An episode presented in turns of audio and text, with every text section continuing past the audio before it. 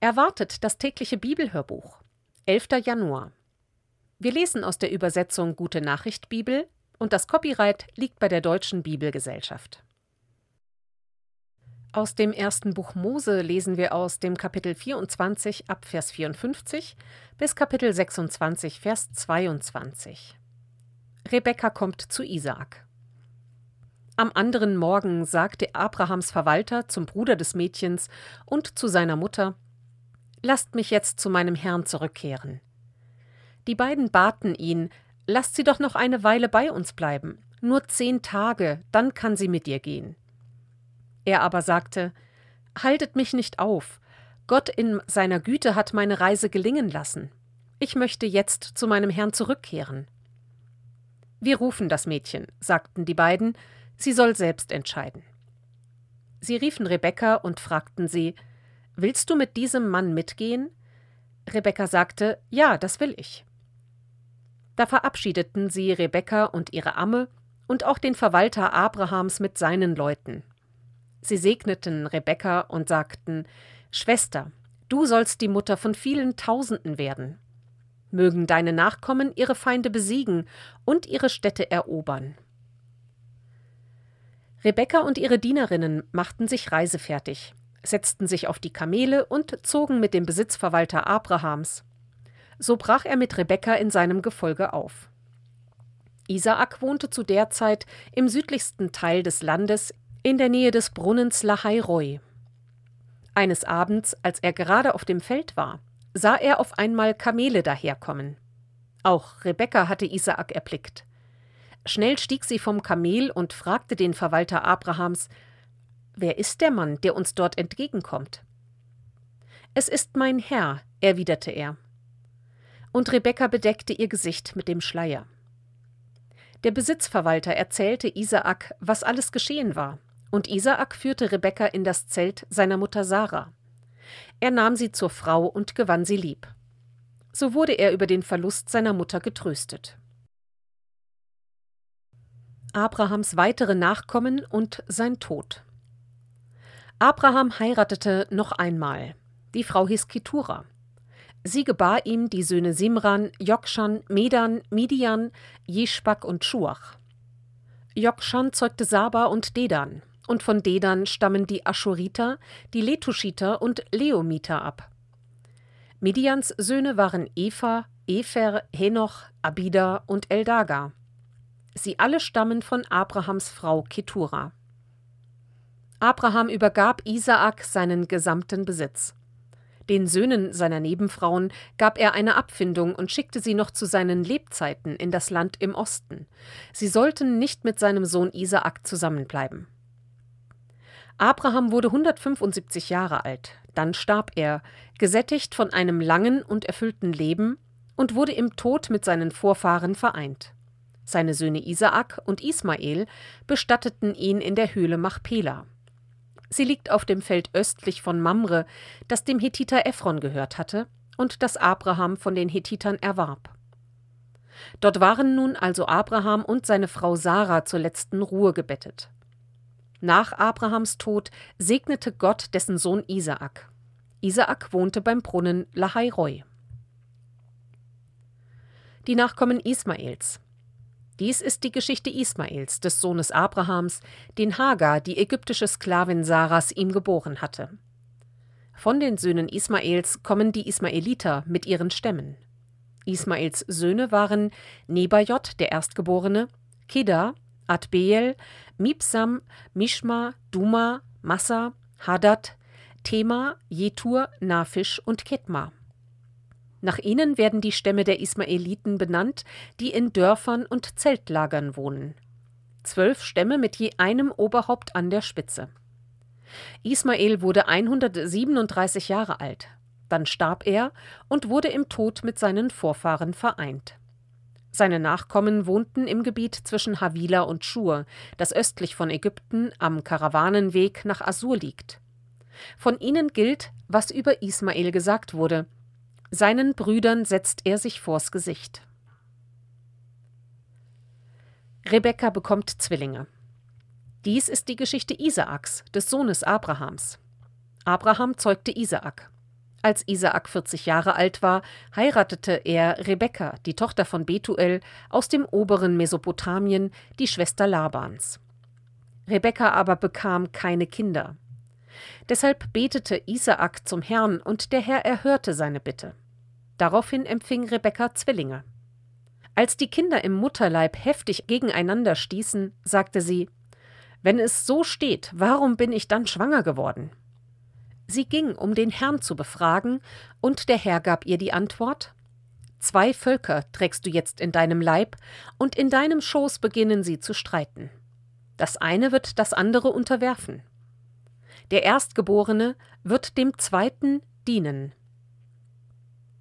Als die Zeit der Entbindung kam, brachte Rebekka tatsächlich Zwillingsbrüder zur Welt. Der erste, der herauskam, war am ganzen Körper mit rötlichen Haaren bedeckt. Sie nannten ihn Esau. Danach kam sein Bruder heraus. Der hielt Esau an der Ferse, darum nannten sie ihn Jakob. Ihr Vater Isaak war 60 Jahre alt, als die beiden geboren wurden. Esau verkauft sein Erstgeburtsrecht. Die Kinder wuchsen heran. Esau wurde ein Jäger, der am liebsten in der Steppe umherstreifte. Jakob wurde ein häuslicher, ruhiger Mensch, der bei den Zelten blieb. Ihr Vater, der gerne wild aß, hatte eine Vorliebe für Esau. Jakob aber war der Liebling der Mutter. Als Esau einmal erschöpft nach Hause kam, hatte Jakob gerade Linsen gekocht. Gib mir schnell etwas von dem roten Zeug da, dem roten, rief Esau, ich bin ganz erschöpft. Daher bekam Esau den Beinamen Edom. Jakob sagte, Nur wenn du mir vorher dein Erstgeburtsrecht abtrittst. Ich sterbe vor Hunger, erwiderte Esau. Was nützt mir da mein Erstgeburtsrecht? Das musst du mir zuvor schwören, sagte Jakob. Esau schwor es ihm und verkaufte so sein Erstgeburtsrecht an seinen Bruder. Dann gab ihm Jakob eine Schüssel gekochte Linsen und ein Stück Brot. Als Esau gegessen und getrunken hatte, stand er auf und ging weg. Sein Erstgeburtsrecht war ihm ganz gleichgültig. Isaak und Rebekka in Gerar. Wieder einmal, wie schon zur Zeit Abrahams, brach über das Land eine Hungersnot herein.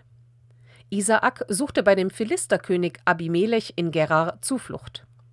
Der Herr war ihm erschienen und hatte gesagt: Geh nicht nach Ägypten. Ich will dir sagen, wo du bleiben kannst.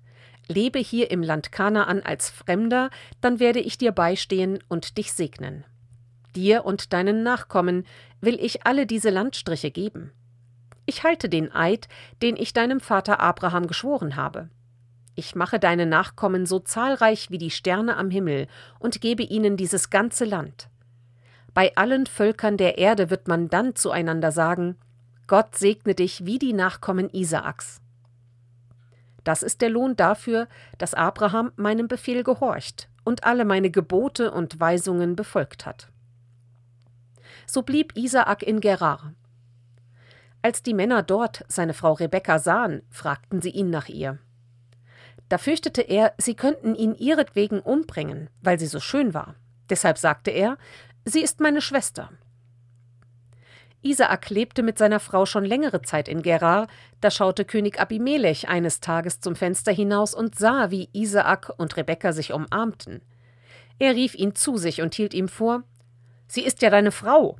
Warum hast du sie für deine Schwester ausgegeben? Ich hatte Angst, es würde mich sonst das Leben kosten, erwiderte Isaak. Doch Abimelech sagte: In welche Gefahr hast du uns da gebracht? Wie leicht hätte es geschehen können, dass einer meiner Männer mit ihr geschlafen hätte, dann hättest du uns in schwere Schuld gestürzt. Allen seinen Leuten ließ Abimelech bekannt geben, wer diesen Mann oder seine Frau antastet, muss sterben. Streit mit den Philistern um die Brunnen. Isaak säte in Gerar Getreide aus und erntete in diesem Jahr hundertmal so viel, wie er gesät hatte. Denn der Herr segnete ihn. Auch weiterhin vermehrte sich Isaaks Besitz, und er wurde ein sehr reicher Mann. Er hatte so viele Schafe, Ziegen, Rinder und Knechte, dass die Philister neidisch wurden. Deshalb schütteten sie alle Brunnen zu, die von den Knechten seines Vaters Abraham gegraben worden waren. Abimelech sagte zu Isaak: Zieh von uns weg, du bist uns zu mächtig geworden. So verließ Isaak das Stadtgebiet und schlug sein Lager im Tal von Gerar auf. Er legte die Brunnen wieder frei, die von den Leuten Abrahams gegraben und nach dessen Tod von den Philistern zugeschüttet worden waren, und er gab ihnen wieder die alten Namen, die sein Vater ihnen gegeben hatte. Als die Knechte Isaaks im Tal gruben, stießen sie auf eine Quelle. Die Hirten von Gerar machten den Hirten Isaaks die Quelle streitig und erklärten, das Wasser gehört uns. Deshalb nannte Isaak den Brunnen Esek, Streit.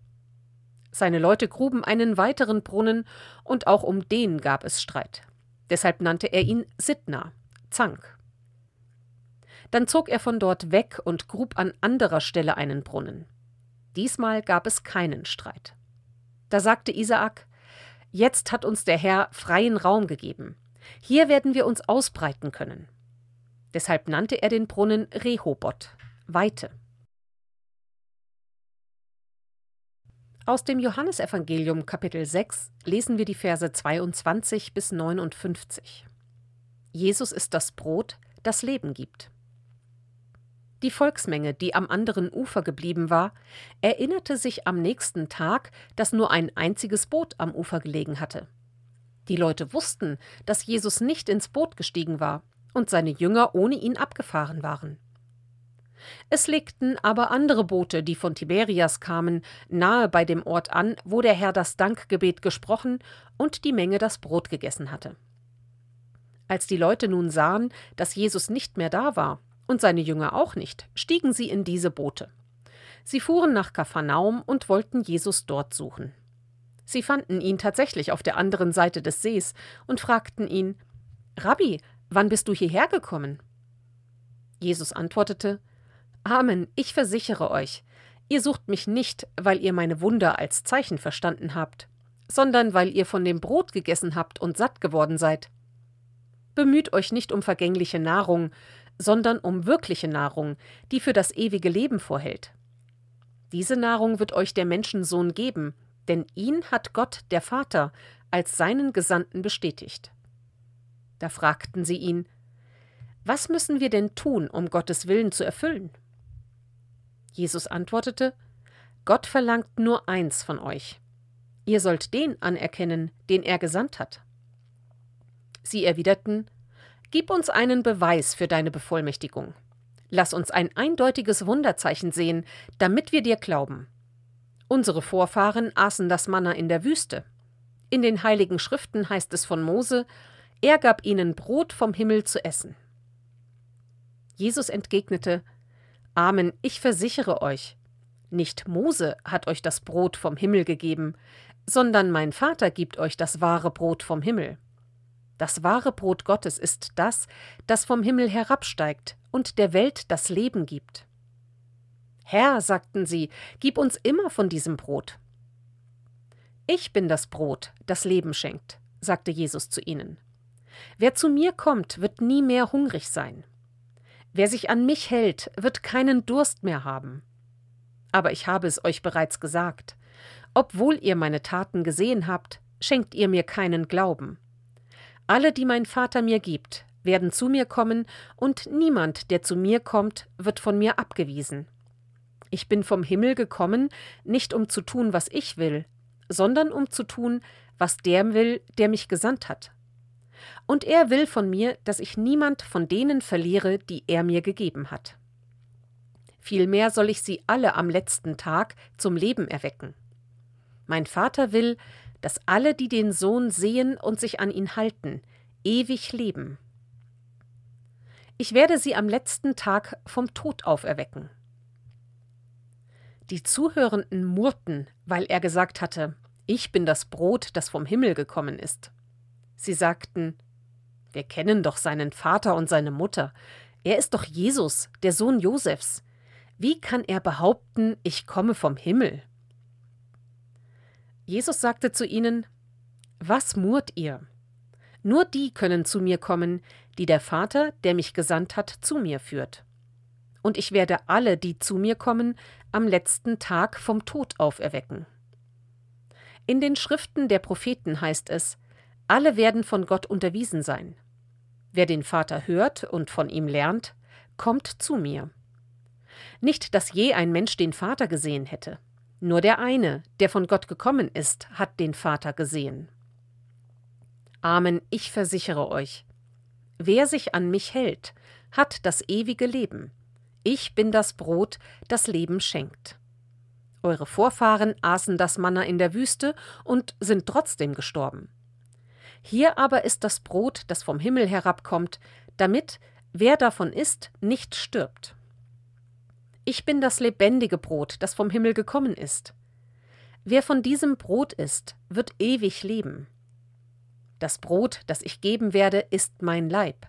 Ich gebe ihn hin, damit die Menschen zum Leben gelangen können. Das löste unter den Zuhörern einen heftigen Streit aus.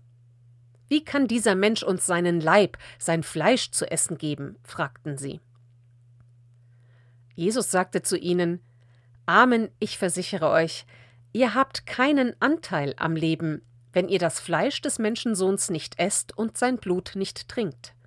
Wer mein Fleisch isst und mein Blut trinkt, hat das ewige Leben, und ich werde ihn am letzten Tag vom Tod auferwecken.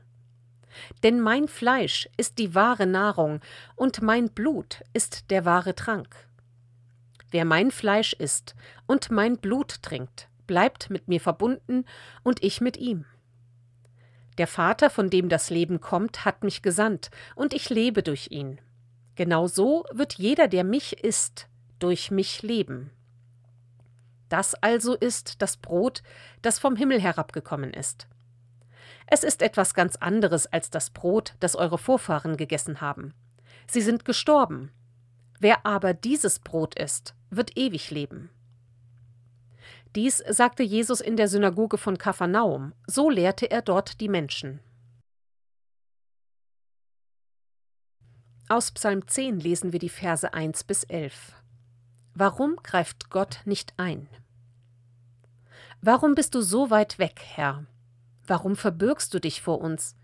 Wir sind vor Elend am Ende.